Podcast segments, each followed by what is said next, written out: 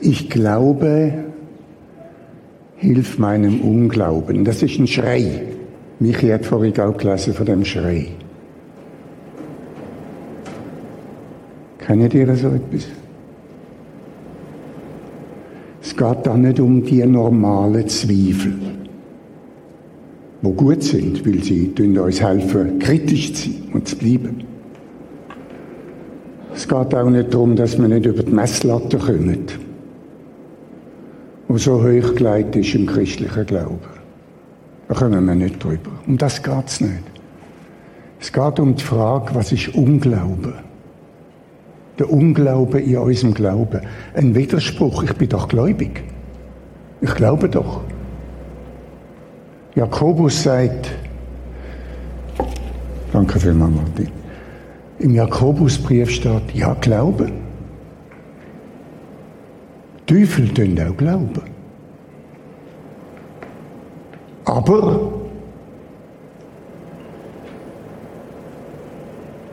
um das Aber geht Was ist eigentlich Unglauben? Was ist Unglauben?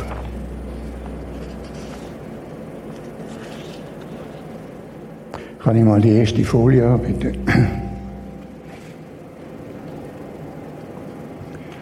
Matthäus 21. Und alles, alles, was ihr bittet im Gebet, wenn ihr glaubt, so werdet ihr es empfangen. Alles, wenn ihr glaubt. Johannes 14. Wer an mich glaubt, glaubt, der wird die Werke auch tun, die ich tue. Und er wird noch größere tun als diese.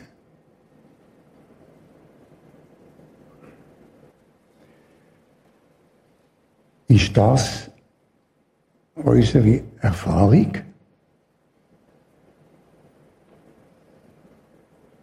Ist das unsere Erfahrung? Von was für einem Glauben redet eigentlich Jesus da? Was ist das für ein spezieller Glaube? Und das verstehe ist mein Anliegen heute Morgen.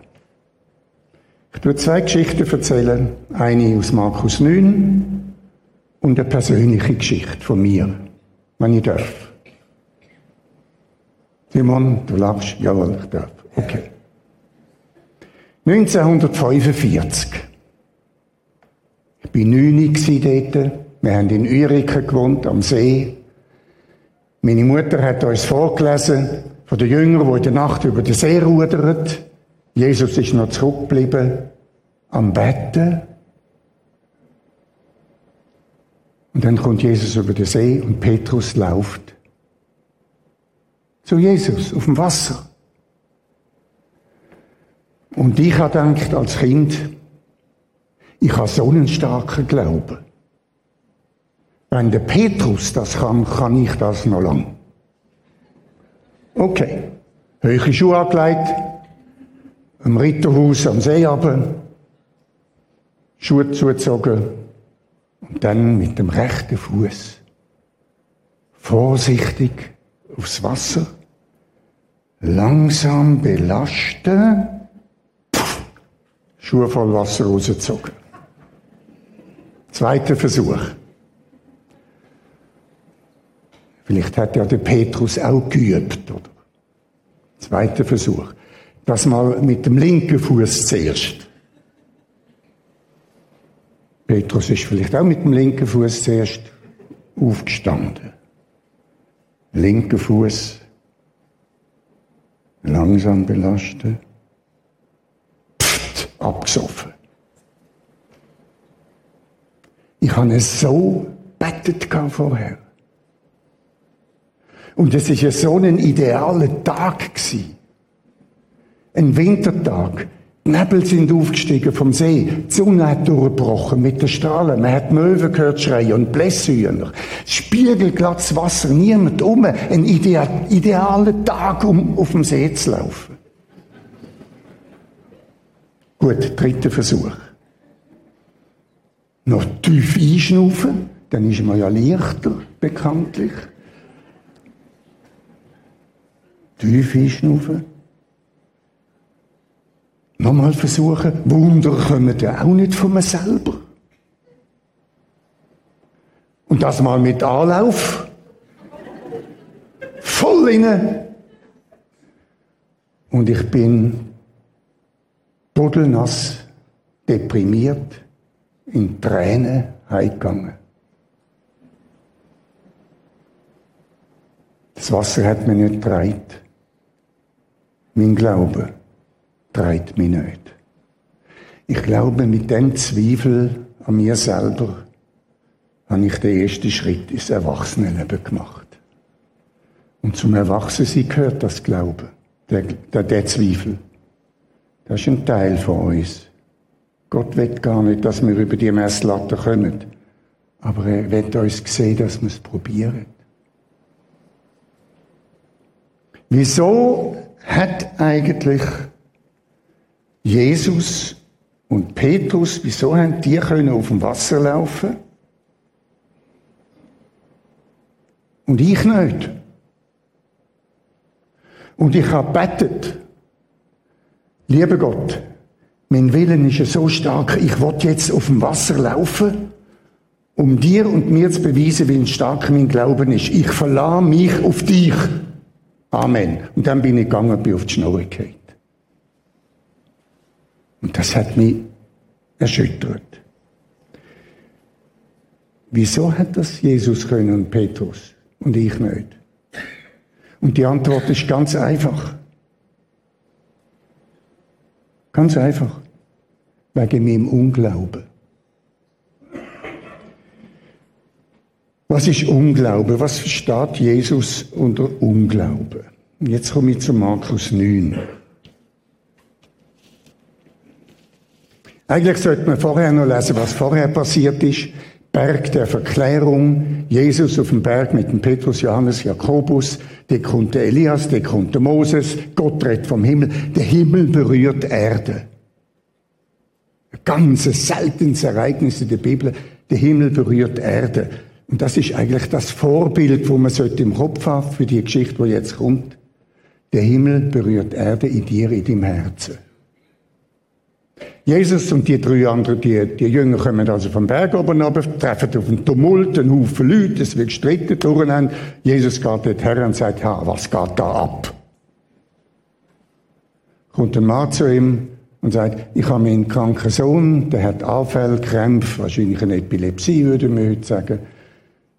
Brach, dass du ihn heilen, aber deine Jünger haben es nicht können. Sie haben es nicht können.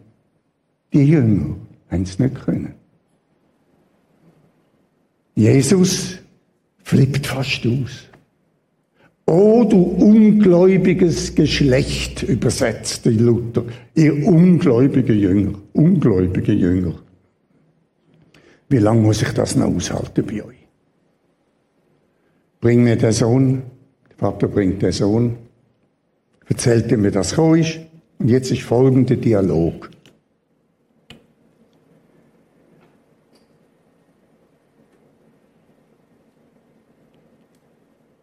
Der Vater sagt, wie manchmal hat der böse Geist, man hat dort ja gemeint, Krankheit ist durch böse Geister bedingt, hat er ins Feuer und ins Wasser geworfen, dass er, ihn, dass er ihn umbrächte.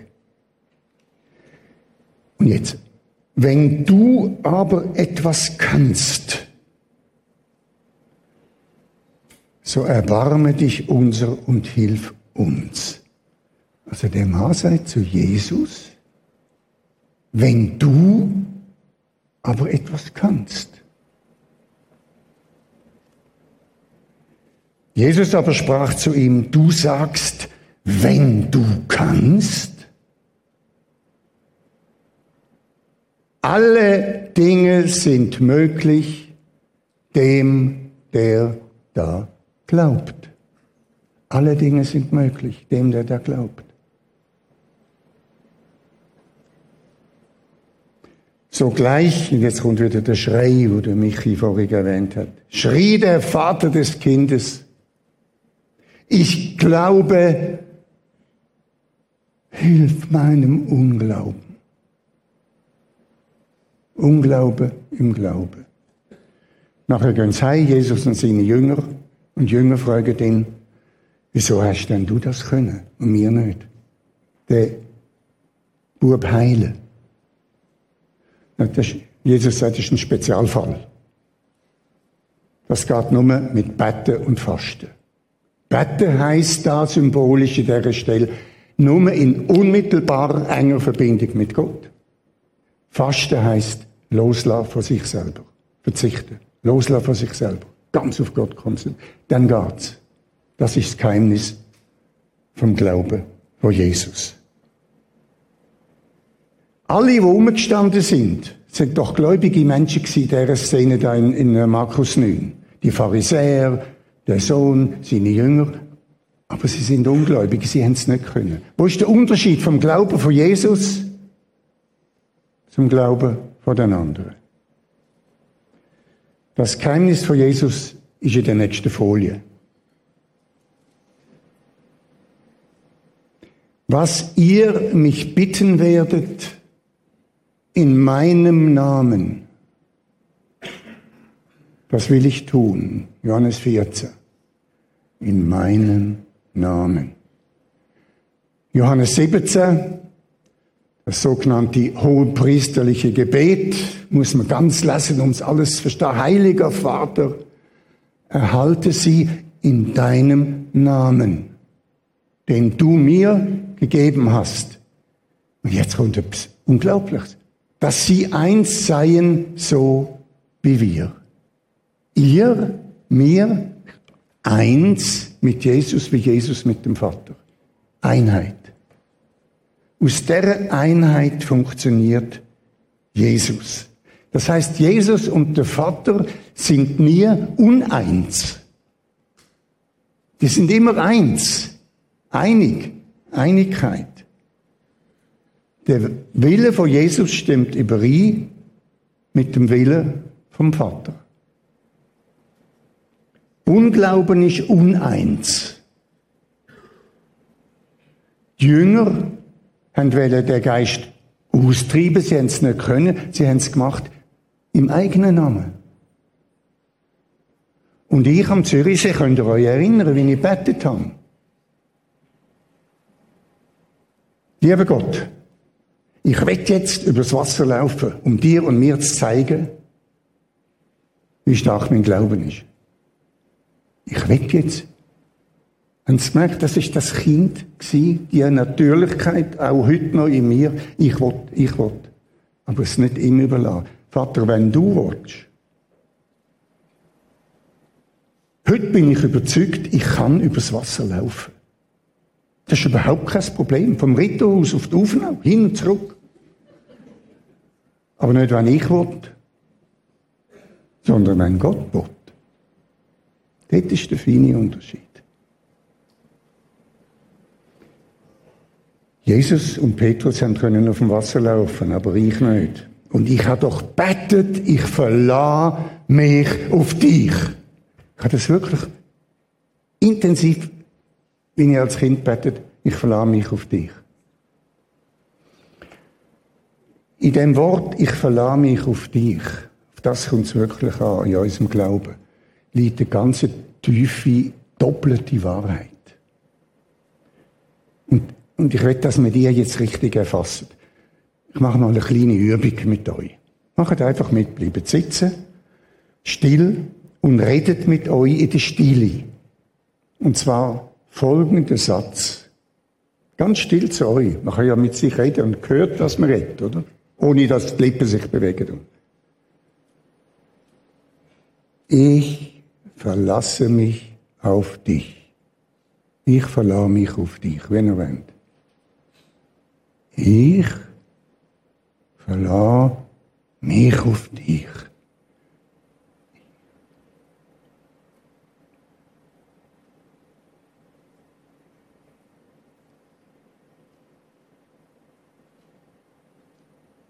Ich verlass mich auf dich.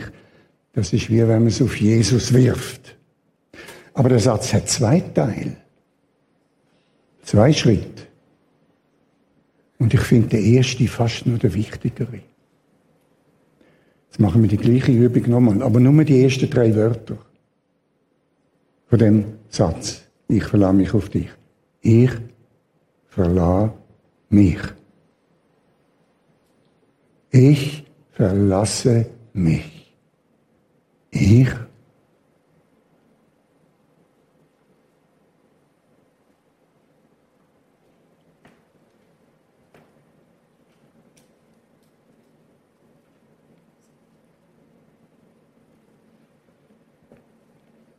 Das ist das Geheimnis vom Glauben von Jesus. Das ist die Einheit von ihm und dem Vater. Er macht nur das, was der Vater will. Das heißt nicht, dass er keinen Wille hat. Er will das so. Das ist nicht Unterwürfigkeit. Ich verlasse mich nur. Dein Wille geschehe. Eine Harmonie in unserem Tun ein Konsens mit Gott. Gleich eingestimmt aufeinander. In einer wunderbaren gemeinsamen Bewegung. Könnt ihr den Clip vorbereiten, bitte? Ich lasse mich. Und dann auf dich. Jetzt sind wir beieinander. Und das ist das Wesentliche vom Glauben von Jesus. Verlangt das Gott von uns? Ich glaube, wir sind häufiger im Konsens mit Gott, als wir meinen.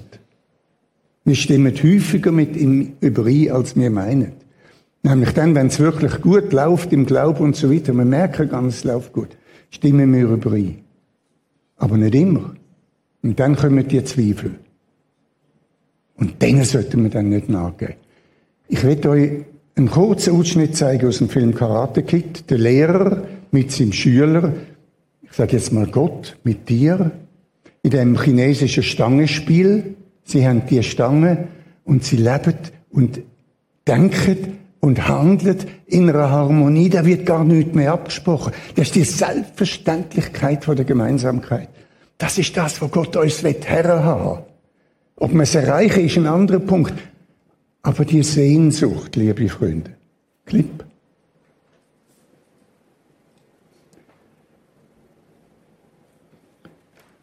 Ich denke,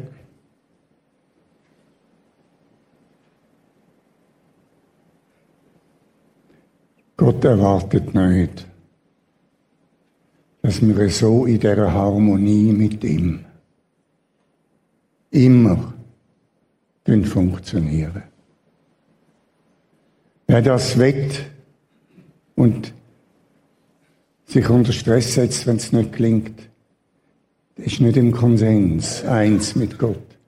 Gott wett, dass wir es irgendwie probieren. Dass wir wachsen. Dass wir die Sehnsucht haben. Ich will beten.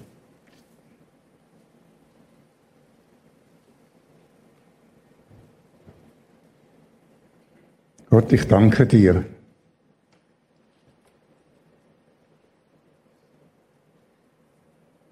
dass du nicht der Unglaube siehst in unserem Glauben, sondern der Glaube in unserem Unglauben. Hilf du unserem Unglauben. Amen.